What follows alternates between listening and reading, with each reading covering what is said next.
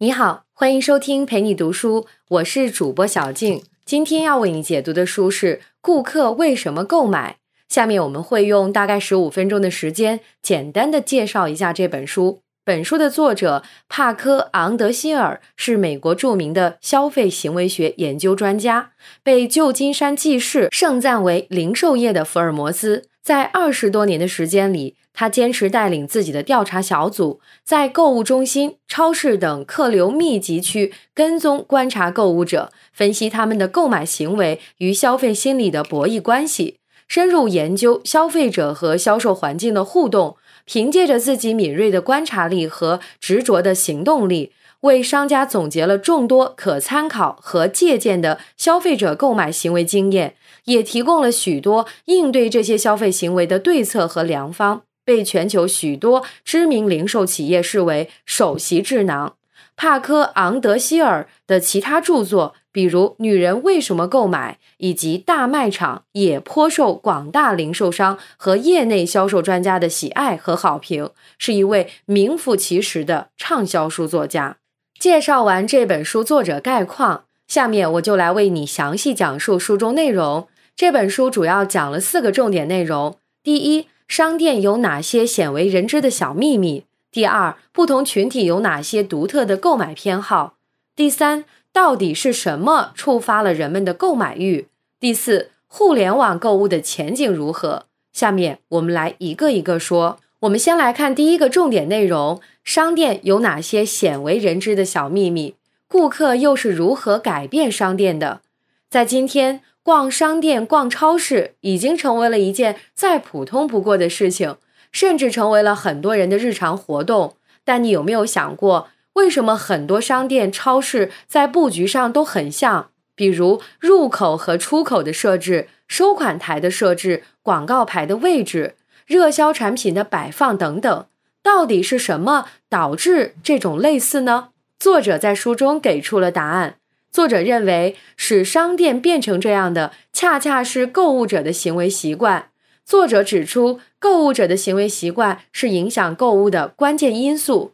正是为了促使人们多购物，商店才不断有针对性的做出调整，努力迎合人们的行为习惯，最终形成了今天商店的格局。比如，为什么热销商品普遍被放在进门的右侧？作者通过观察发现。在车辆靠右侧行驶的国家，人们总是习惯朝右边走，无论是在路上还是在商店里都是如此。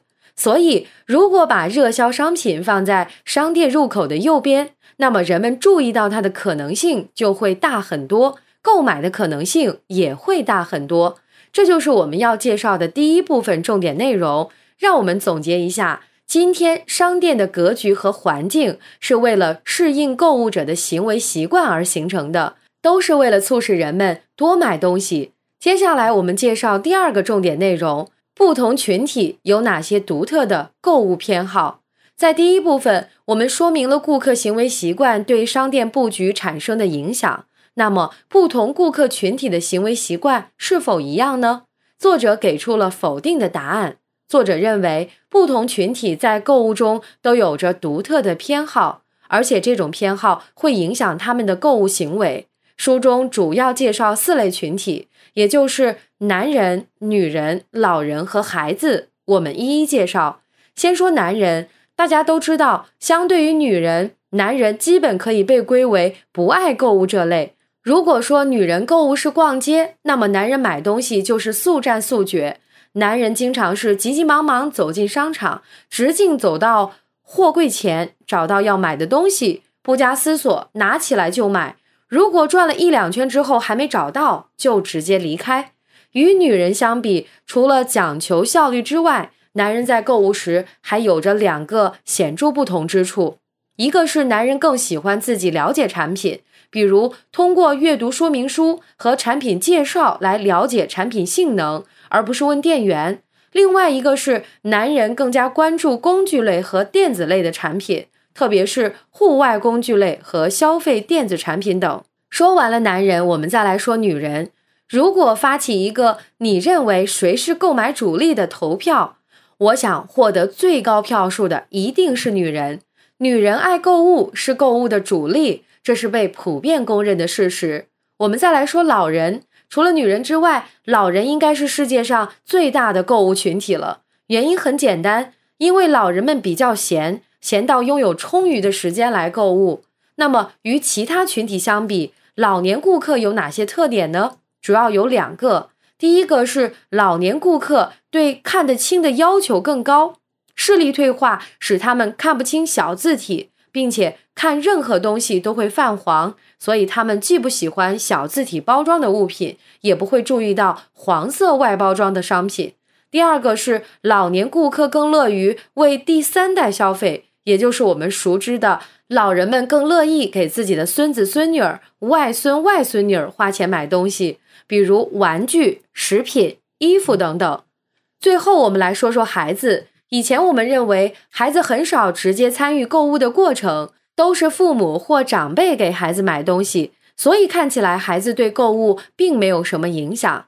但实际上，孩子们是一支不容忽视的经济力量，在购物过程中发挥了很大影响。那么，了解了不同群体的这些特性，对零售行业有什么用呢？简单说，就是可以看人下药。针对不同用户目标群体，商店可以有针对性的使用不同的销售策略，从而提高顾客的购买意愿。比如，男人喜欢自己了解产品，那么男性用品的说明书就可以做得更详细；女人更看重购物环境，可以考虑在服装店里或者旁边设置一个休息区，让他们可以更从容地考虑买什么。老人不喜欢小字体。所以，将老年常用药品说明字体变大是种不错的选择。孩子喜欢拿够得着的东西，把儿童零食、玩具放在货架底层，更容易促成购买。说到这儿，第二部分的内容我们也介绍完了。我们来总结一下：不同群体有着不同的购物偏好，针对这些偏好调整商店格局或销售策略。可以有效提高顾客的购买意愿。下面我们接着说第三部分内容：到底是什么触发了人们的购买欲？又是什么促使你下了剁手的决心呢？前面两部分我们提到，商店的所有变化都是为了使购物环境对顾客更友好，而为了使人们更顺利的购物，商店必须遵从人们生理结构的需求。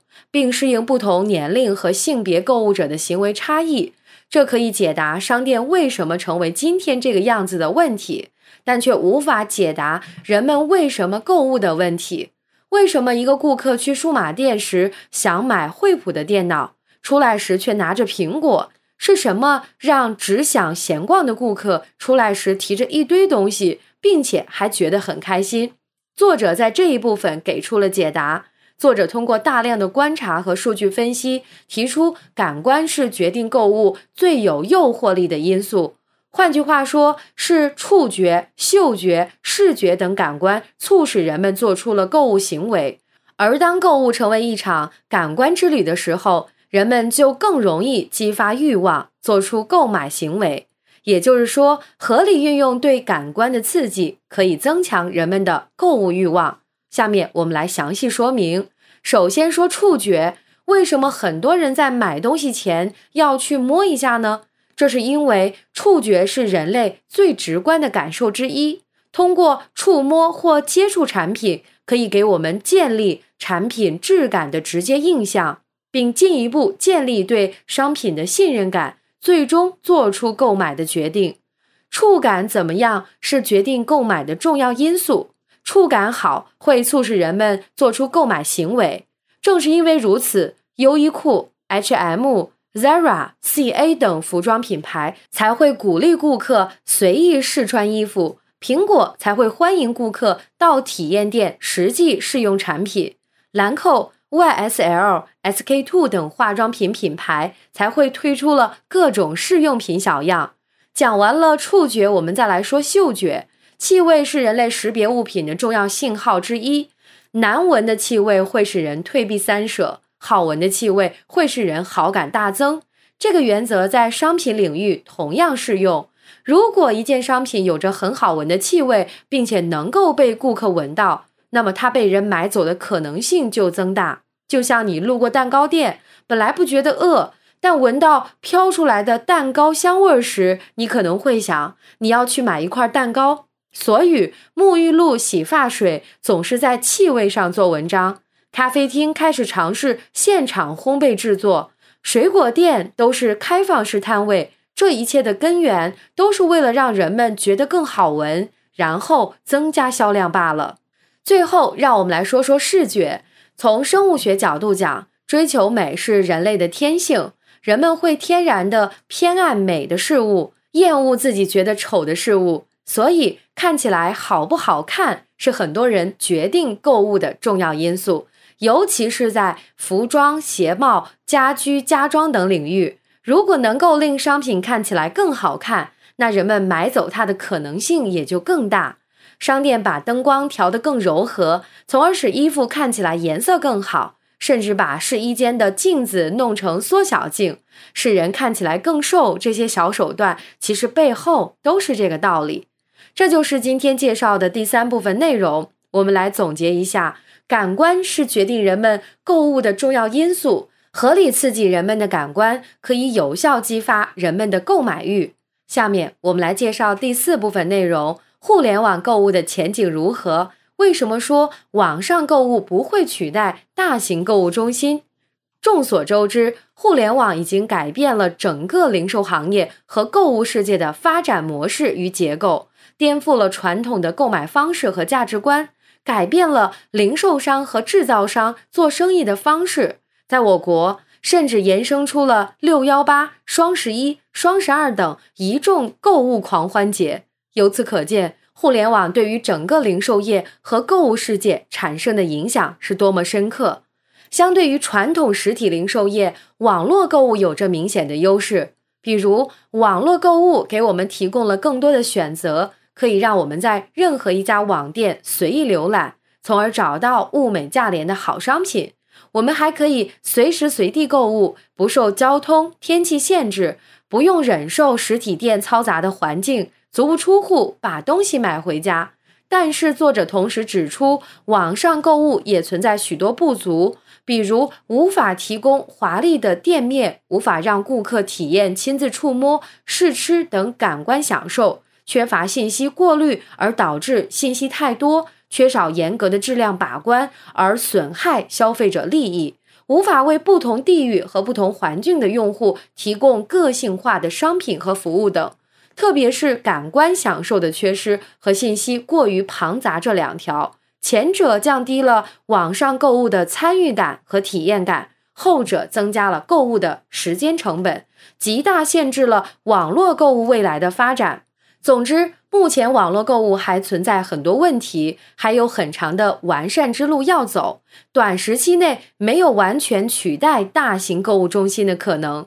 这就是第四部分的内容。我们来总结一下：与传统零售业相比，互联网购物具有不可比的独特优势，但同时也存在着很多不足，还无法完全取代传统零售业。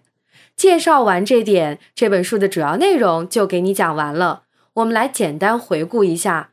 首先，我们介绍了商店一些鲜为人知的小秘密，说明了顾客的行为习惯是如何改变商店的。